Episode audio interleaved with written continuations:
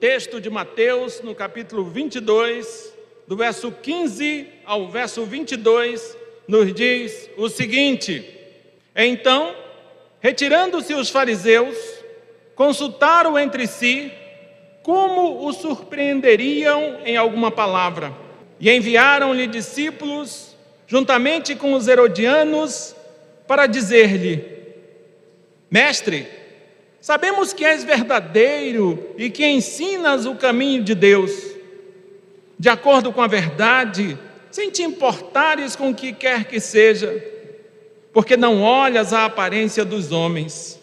Diz-nos, pois, que te parece? É lícito pagar tributo a César ou não? Jesus, porém, conhecendo-lhes a malícia, respondeu: Por que me experimentais, hipócritas? Mostrai-me a moeda do tributo. Trouxeram-lhe um denário. E ele lhes perguntou: De quem é a, de quem é esta efígie em inscrição? Responderam: De César. Então lhes disse: Dai, pois, a César o que é de César e a Deus o que é de Deus. Ouvindo isto, se admiraram e deixando, foram-se. Vamos orar mais uma vez ao nosso Deus.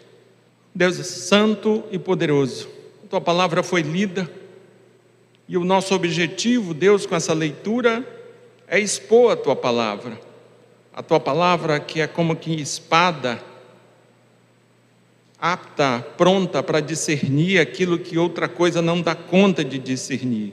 A tua palavra que alcança corações, a tua palavra que consola, que exorta, a tua palavra que anima, a tua palavra que nos baliza, que nos direciona.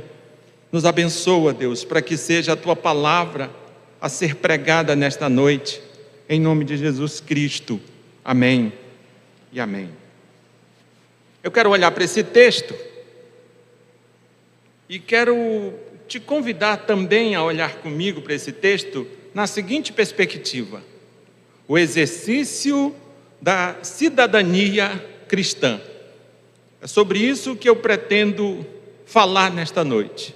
O exercício da, soberania, da cidadania cristã. É interessante que quando nós estamos falando, quando Mateus fala desse texto, eu diria assim, ao introduzir o que ele pretende falar, você percebe que ele trata, que ele fala, que ele mostra pessoas que vêm à presença de Deus, pessoas que vêm à presença de Jesus Cristo, não para adorá-lo, não para aprender com o nosso Senhor, mas você veja que ele mostra pessoas que vêm à presença de Jesus Cristo para aplicar em Jesus Cristo um teste, para testar Jesus Cristo. Eu digo o que ele está dizendo aqui para nós, que existem pessoas que vêm à presença de Jesus Cristo não com o intuito de adorar, não com o intuito de aprender, mas vêm à presença do Senhor Jesus Cristo em busca de justificativas para se manterem exatamente como são. Veja se não é isto que essas pessoas, que esses discípulos de fariseus, que esses discípulos dos herodianos estão fazendo. Eles vêm à presença de Jesus não com o intuito de adorá-lo, não com o intuito de aprender, não com o intuito de assimilar, assimilar ensinos, mas eles vêm à presença de Jesus Cristo com o intuito de testar Jesus Cristo, de aplicar em Jesus Cristo um teste, uma prova. Eles vêm em busca de justificativas para se manterem exatamente como são.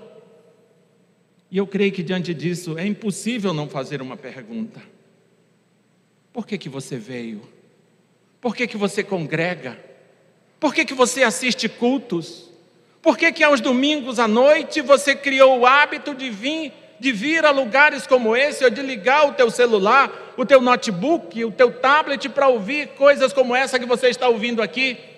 Qual é o teu objetivo em vir à presença do nosso Senhor? É adorá-lo? É aprender de Deus?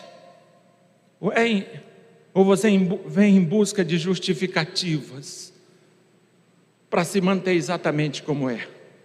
Eu creio que isso está no texto e é impossível não considerar. Veja, queridos, que quando a gente olha para esse texto, eu digo que fica claro que aqui o mestre ele ensina a quem desejar aprender um importante aspecto da convivência na sociedade. Ele nos ensina esse importante aspecto que nos dá condições de vivermos bem na sociedade onde moramos, onde existimos, onde vivemos.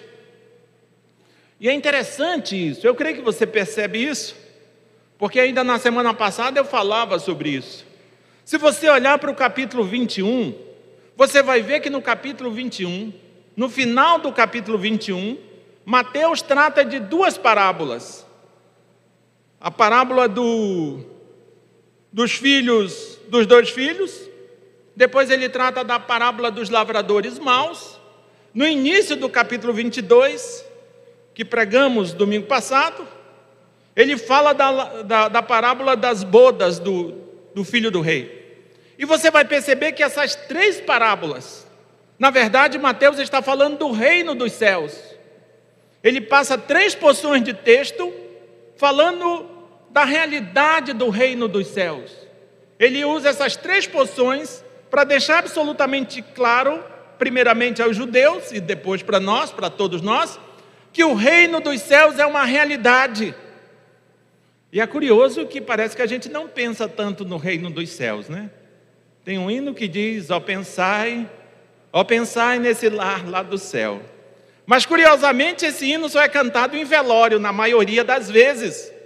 Parece que nós só pensamos no reino dos céus quando estamos diante da morte. Mas o objetivo da Bíblia é fazermos é nos fazer pensar no reino dos céus enquanto estamos bem vivos. E Mateus ele faz isso não somente nessa nesse ponto do texto, mas ele faz isso em outros lugares também. Mas no, no final do verso 20, do capítulo 21, ele fala de duas parábolas que tratam do reino dos céus, e ele começa o capítulo 22 falando de uma parábola que trata do reino dos céus de repente, e não apenas de repente, mas propositalmente, ele começa a falar de, de coisas terrenas, ele começa a falar de coisas que têm tudo a ver com o nosso dia a dia, com o nosso cotidiano, até para que a gente não pense que não temos obrigações vivendo aqui nesse mundo. Temos sim.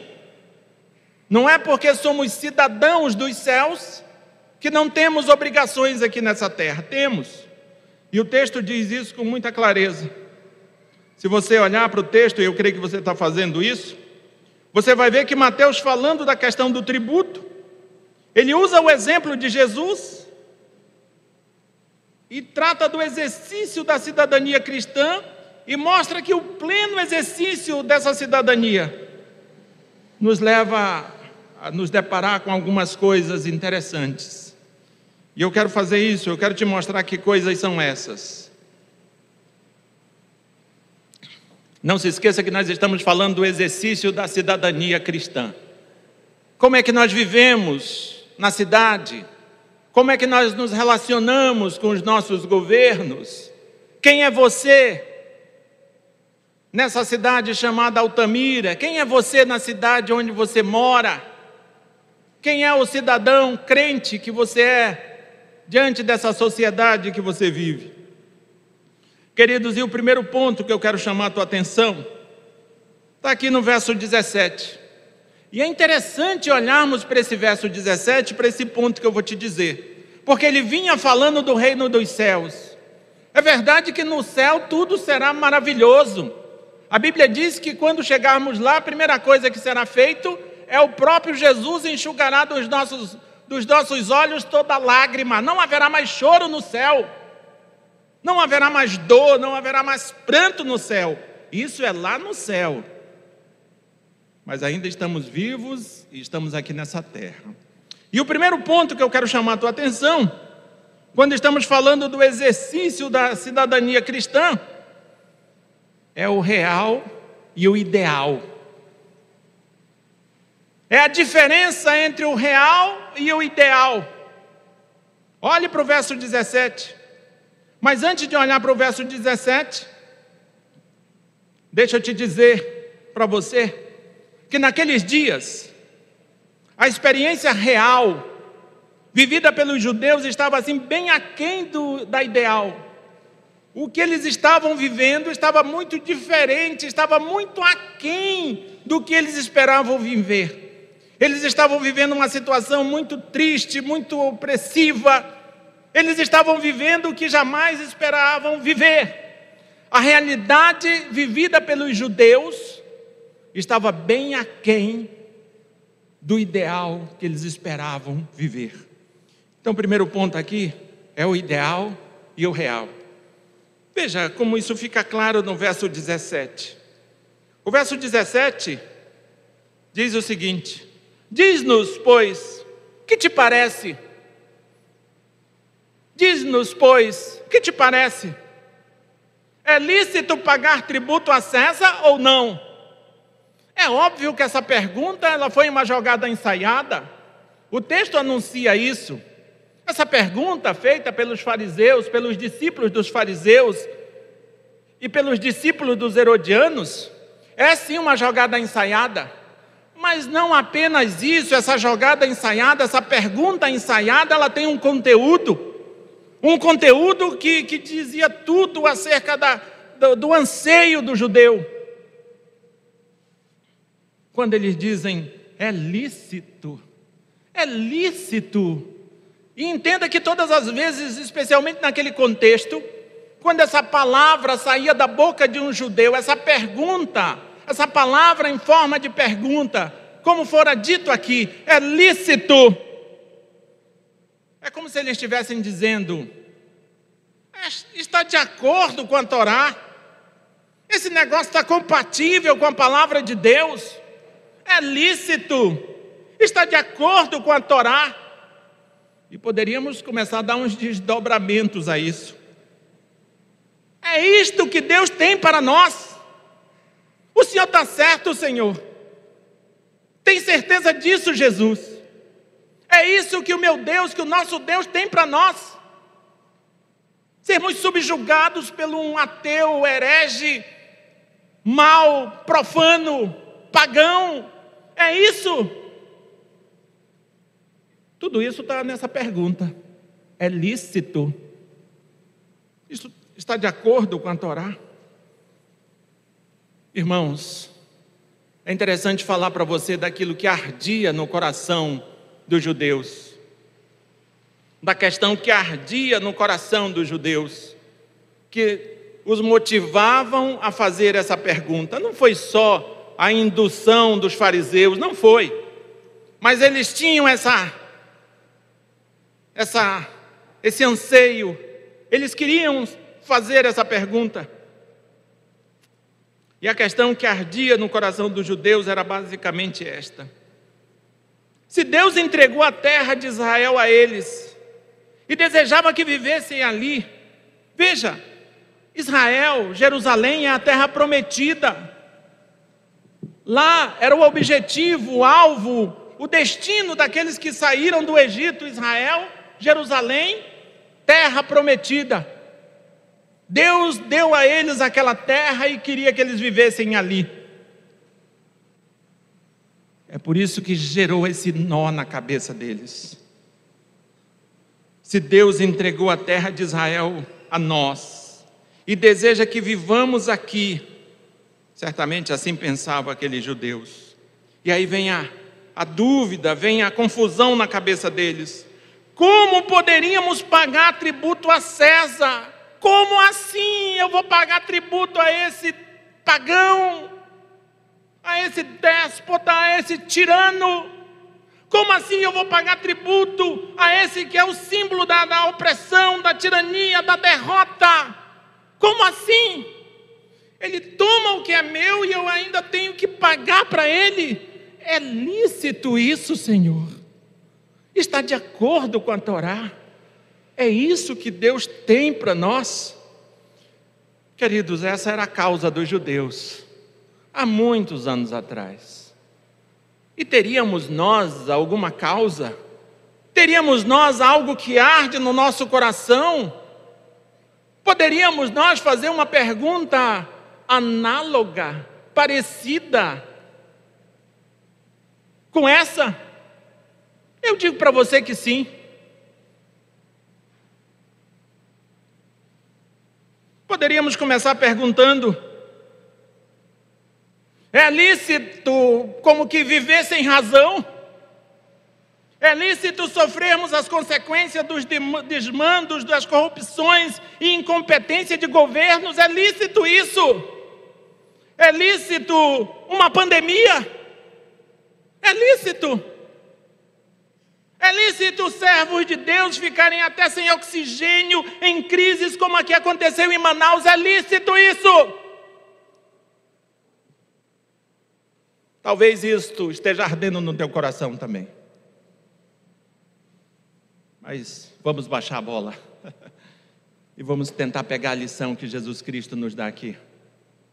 A lição, queridos e queridas, que o nosso Mestre nos dá aqui é a seguinte: o cristianismo interpreta a sua realidade à luz da realidade e não do ideal.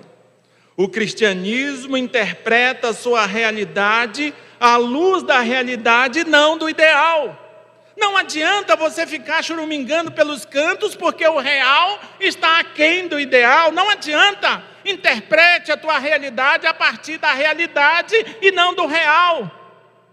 E não do ideal, melhor dizendo. Queridos, esse é o mundo que nós vivemos. Um mundo que nem sempre é regido pelo que claramente é lícito. Esse é o mundo que nós vivemos.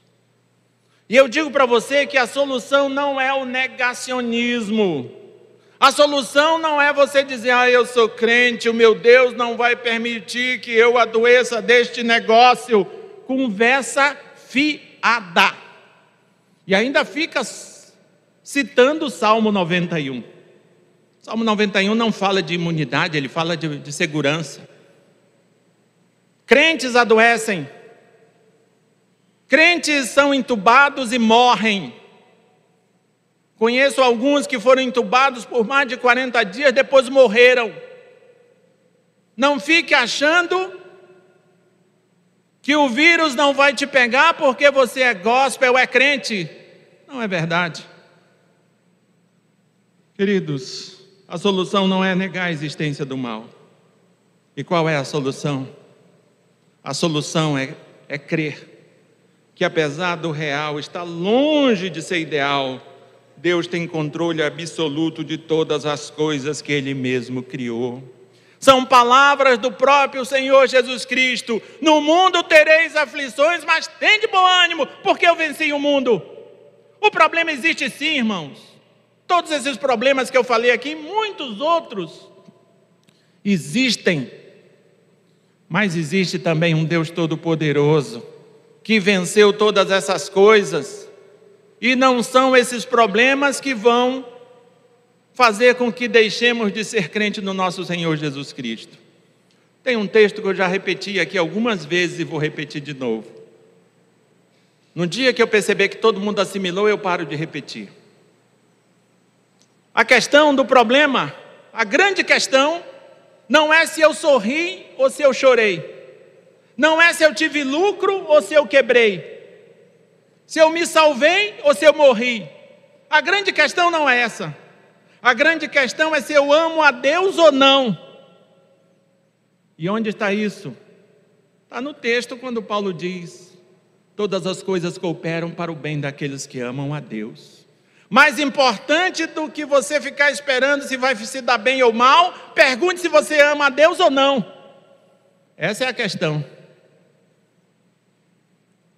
Queridos, quando nós estamos falando do exercício da cidadania, a primeira coisa que devemos nos deparar, que esse texto nos sugere, que esse texto nos mostra, é o real e o ideal. Normalmente, nesse mundo caído que nós vivemos, o real é bem diferente do ideal. O real é bem aquém do ideal. Mas ainda assim, nós devemos continuar crendo no nosso Deus, que é soberano sobre todas as coisas. Amém? Eu vou entender o seu silêncio como sim, pastor. Que maravilha. Vamos continuar crendo. O segundo ponto, queridos, está aqui dos versos 19 a 21. E eu vou ler o verso 19 e 21. Os versos 19 a 21 eu vou ler mais uma vez. Mostrai-me a moeda do tributo. Trouxeram-lhe um denário. E ele lhes perguntou: De quem é esta efígie em inscrição? Responderam: De César. Então lhes disse: Dai, pois, a César o que é de César e a Deus o que é de Deus. Segundo ponto da nossa reflexão: o primeiro, o ideal e o real. O real e o ideal. O segundo, o contorno social. Não se esqueça que nós estamos falando do exercício da cidadania cristã. Segundo ponto, o contorno social. O limite, os limites impostos pela própria sociedade. Veja, quando nós olhamos para esse texto, especialmente essa porção de texto dos versos 19 a 21, nós vamos ver que o contorno social aqui mostra assim a estrutura de governo humano da sociedade. Naquela circunstância, representado por César. Quando a gente olha para essa porção de texto, e eu gostaria muito que você visse o que eu estou vendo, estou vendo, esse texto nos mostrando assim a estrutura de governo humano da sociedade. Naquela ocasião, representado por César. Sim, César. César que é o símbolo do domínio, César que é o símbolo do poder, César que é o símbolo da opressão, César que é o símbolo da, da tirania, César que é o símbolo do, do despotismo, da maldade. César quer todos esses, esses símbolos. Eu creio, queridos, que de imediato a gente precisa perguntar: o que Cristo nos ensina com, essas, com a sua atitude? Qual é a lição que o Mestre nos dá com essa atitude? Expressa aqui nos versos 19 a 21. É a seguinte: o exercício da cidadania cristã trabalha assim dentro dos contornos sociais, sem contudo legitimá-los. O exercício da cidadania cristã trabalha dentro dos contornos sociais, sem contudo legitimá-los. Saiu da boca do próprio Cristo o seguinte, no outro contexto, quando Judas falou que queria vender o perfume que a mulher quebrou aquele vaso de alabastro para lavar os pés do Senhor. E ele diz: poderia ter se vendido esse perfume e dado aos pobres. E Jesus diz para ele o seguinte: os pobres sempre os tereis. Ou seja, o exercício da cidadania cristã trabalha dentro dos contornos sociais, sem contudo legitimá-los. E a gente poderia olhar para esse texto e analisar as nossas vidas como crente no Senhor Jesus Cristo. E eu creio que é importante fazer essa, essa análise, porque no ano que vem temos eleições, eleições nacionais. E eu não preciso ser um cientista político para dizer que essas eleições sempre geram brigas e disputas no meio da família, no meio dos crentes. Por isso que eu acho interessante a gente começar a pensar nesse contorno social. Queridos, se nós olharmos para Jesus Cristo, nesse contexto aqui, você vai ver que Jesus Cristo, ele não é assim um militante de movimentos assim do tipo César livre. Ele também não pode ser chamado assim de um César minion, mas Cristo reconhece ser César o poder do governo humano vigente. Até porque a Bíblia e próprio Cristo vai dizer: nenhuma autoridade tu terias se do céu não fosse dada. César não teria autoridade nenhuma se do céu não fosse dada a ele. E é interessante que os crentes, quando estão no auge dos seus debates políticos, se esquecem disso. Nenhuma autoridade, é, inclusive aquele que você jamais votaria. Esse também que você vota. Nenhuma autoridade essas pessoas teriam se do céu não fosse dada. Deus tem um absoluto controle sobre todas as coisas que acontecem, inclusive sobre as autoridades que nos governam, inclusive tinha sobre César. É. O que temos aqui, queridos, é a doutrina da soberania de Deus. Deus é soberano. E é engraçado que nós temos facilidade de reconhecer isso quando as coisas estão acontecendo do jeito que nós gostamos. Mas quando estão acontecendo do jeito que nós não gostamos, como assim? Como assim é soberano? Soberano coisa nenhuma? Hã? O que temos aqui é a doutrina da soberania de Deus. Queridos, a igreja não tem poder para extirpar a podridão do mundo. Não tem. E a igreja não existe para extirpar a podridão do mundo. Não existe. A igreja não tem poder para extirpar a podridão do mundo. A igreja tem a responsabilidade de evitar que este mundo apodreça totalmente. Essa é a nossa responsabilidade. E como faremos isso então, sabichão? Obedecendo, obedecendo, obedecendo, obedecendo. É assim que faremos. É assim que evitaremos que esse mundo apodreça. É assim que evitaremos que esse mundo fique pronto para ser jogado no mato, como se dizia. Obedecendo. Obedecer é mais importante. Porque quando nós obedecemos, as pessoas veem as nossas boas obras e glorificam ao nosso Pai que está no céu. E assim começa o, o processo de evitar que esse mundo apodreça totalmente. Porque as pessoas olham para o crente e não veem o crente como um, um, um, bobo que é enganado pelos outros, mas veem o crente obedecendo e assim, ato contínuo, elas glorificam a Deus que está no céu. A igreja não tem poder para extirpar a podridão do mundo. A igreja tem a responsabilidade de evitar que este mundo apodreça totalmente.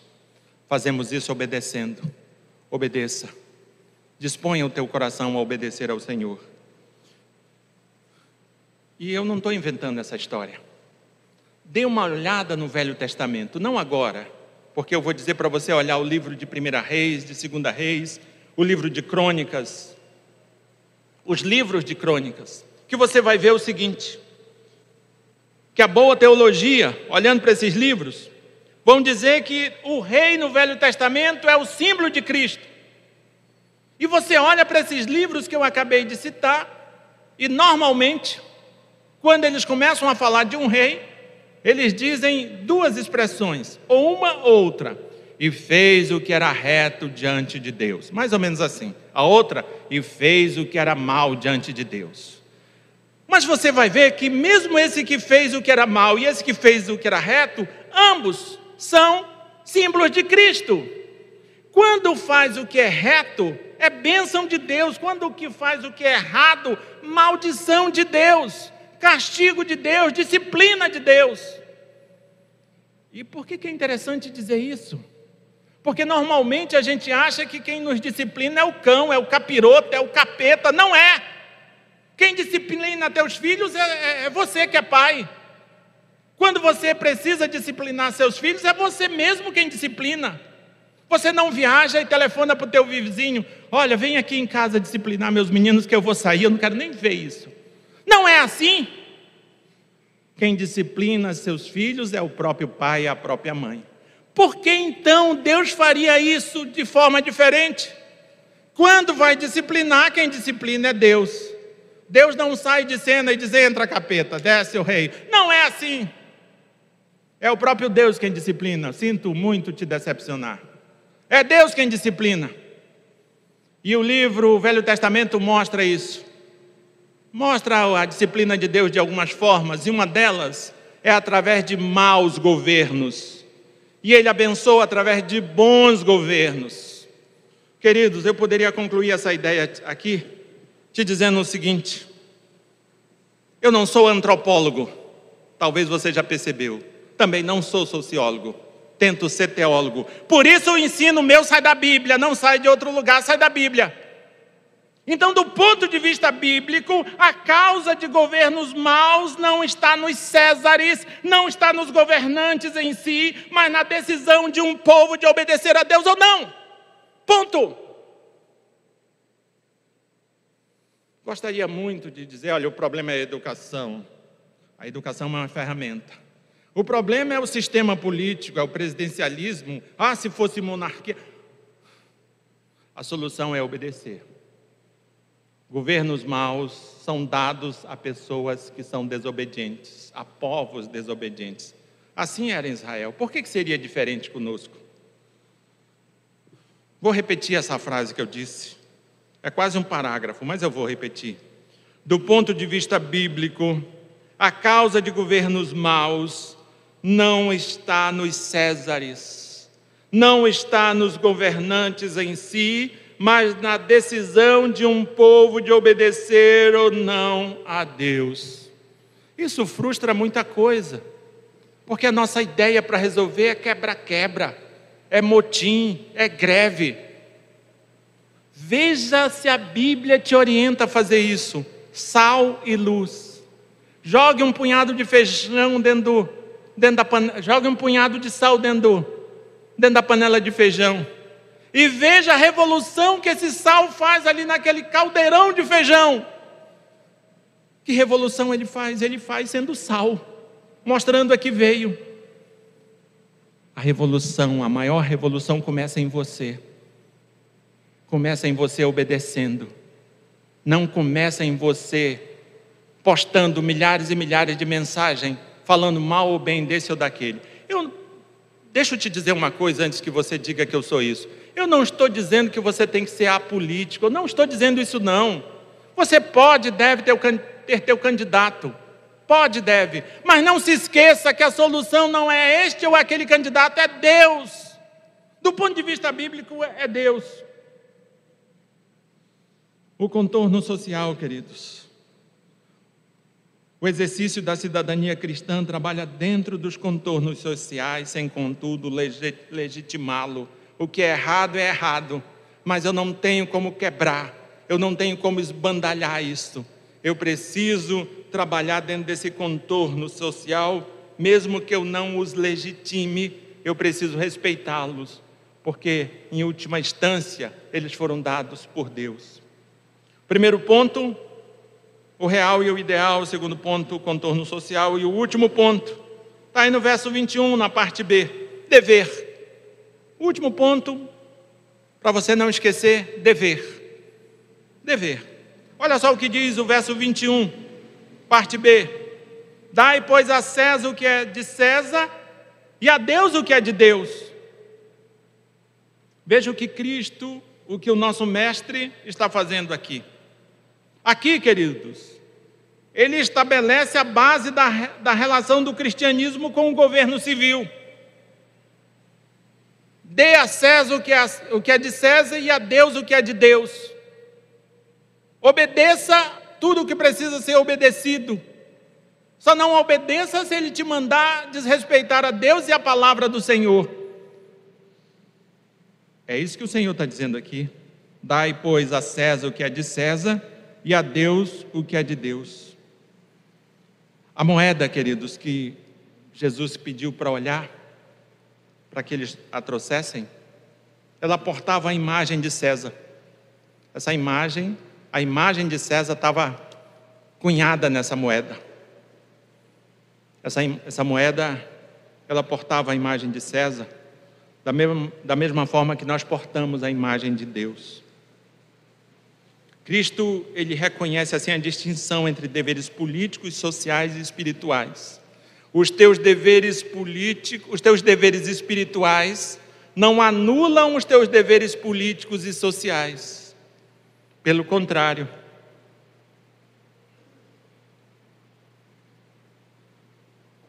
eu digo para você que quanto mais crente eu sou, mais eu cumpro os meus deveres sociais e políticos. Quanto mais crente eu sou, eu nunca vou usar aquela conversa, ah, eu vou sonegar imposto de renda, porque esses governos são ladrões. Ah, eu não vou pagar essa multa, eu vou empurrar com a barriga, porque o fulano é ladrão. Isso não é desculpa, isso é coisa do cão. Isso é justificativa para você ser tão bandido quanto eles. Quanto mais crente eu sou, mais eu cumpro os meus deveres sociais e políticos. Dai, pois, a César o que é de César e a Deus o que é de Deus. Se você é crente no Senhor Jesus Cristo, cumpra os teus deveres e as tuas obrigações políticas e sociais. Veja, só um resumo. Se sou um mau cidadão, você sabe se você é um bom ou um mau cidadão. Mas eu quero te dizer que se você é um mau cidadão, eu deduzo que você é um péssimo cristão. Se você é um mau cidadão, se você não se esforça para cumprir os teus deveres de cidadão, você é, na verdade, um péssimo cristão. Dai, pois, a César o que é de César e a Deus o que é de Deus. E para nós refletirmos e praticarmos, queridos, quero te lembrar três coisas que eu falei aqui.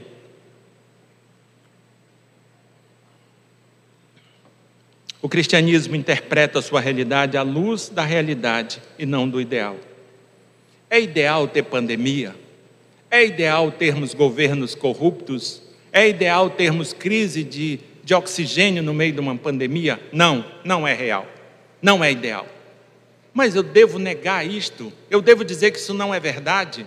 Eu, eu, eu fico tão irado com a, com a pandemia que eu vou dizer que, que, é, que isso não é verdade. Eu não vou usar máscara, vou fazer tudo o contrário que estão me falando.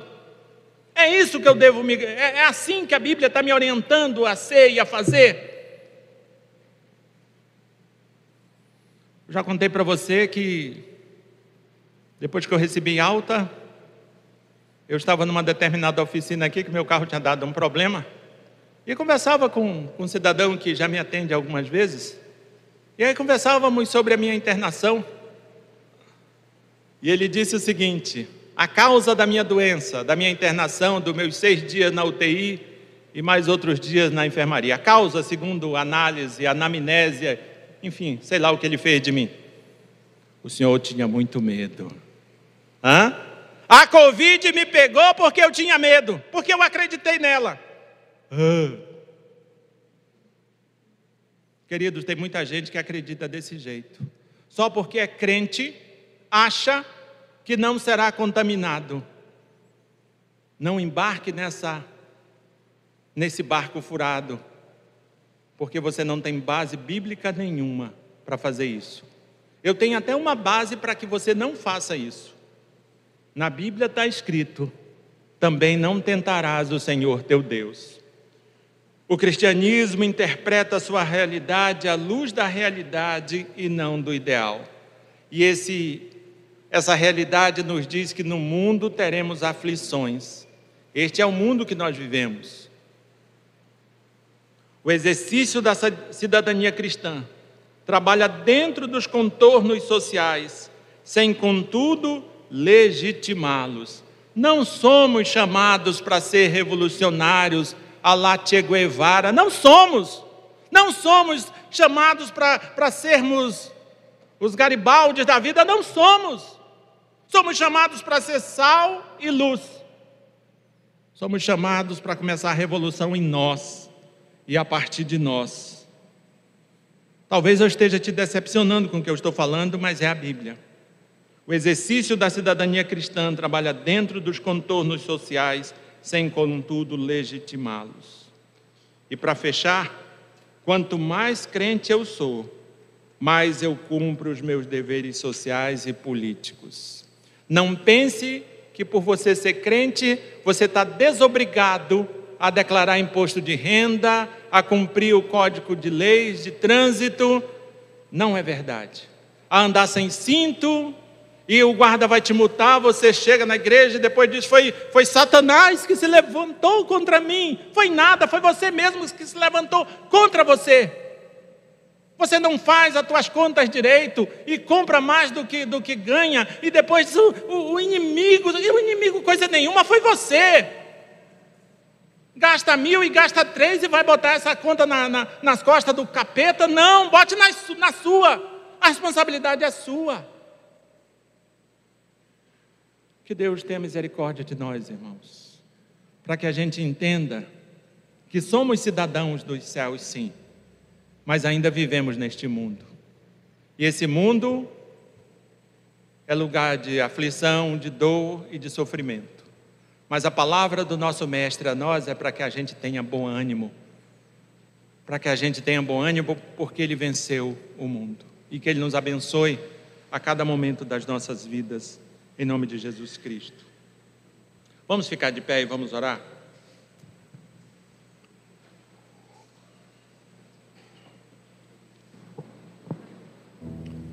Gostaria muito que você fechasse teus olhos e pensasse na tua vida como cidadão, cidadão de Altamira, cidadão aí dessa cidade onde você vive. Será que as pessoas olham para você e percebem que Deus é real? Ou só dão conta de perceber que o César é real? Que César é real na tua vida? Será que elas olham para você e percebem que o teu Deus, o Deus que criou e sustenta todas as coisas, é real? Deus Todo-Poderoso, Santo e maravilhoso, nós estamos em Tua presença, somos o Teu povo, o povo que Tu escolheu, o povo que Tu salvou, o povo que vai morar no céu, o povo que vai usufruir das das bênçãos eternas no céu em tua presença. O povo que vai conhecer o novo céu e a nova terra, o povo que há de reinar eternamente contigo. Tudo isso é uma verdade. Mas o que é verdade também é que nós ainda vivemos neste mundo. É que nós ainda temos governos sobre nós que nós ainda temos pandemias que nos rodeiam, temos questões financeiras que precisam ser tratadas, temos o nosso dia a dia, temos coisas para fazer neste mundo. Deus tem misericórdia de nós e nos dá condições de viver neste mundo como um cidadão dos céus, plenamente responsável por tudo o que temos que fazer e nos dá condições de fazer da melhor forma possível, em nome de Jesus Cristo. E que o amor de Deus, o Pai, a graça do Senhor Jesus Cristo e a comunhão com o Espírito Santo estejam sobre todos nós e permaneçam para todos sempre.